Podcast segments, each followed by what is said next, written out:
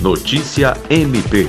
O Ministério Público do Estado do Acre, por meio da 13ª Promotoria de Justiça Criminal no combate à violência doméstica, promoveu nesta terça-feira 4 uma reunião para avaliar o trabalho em rede com o objetivo de aperfeiçoar a interação entre seus membros.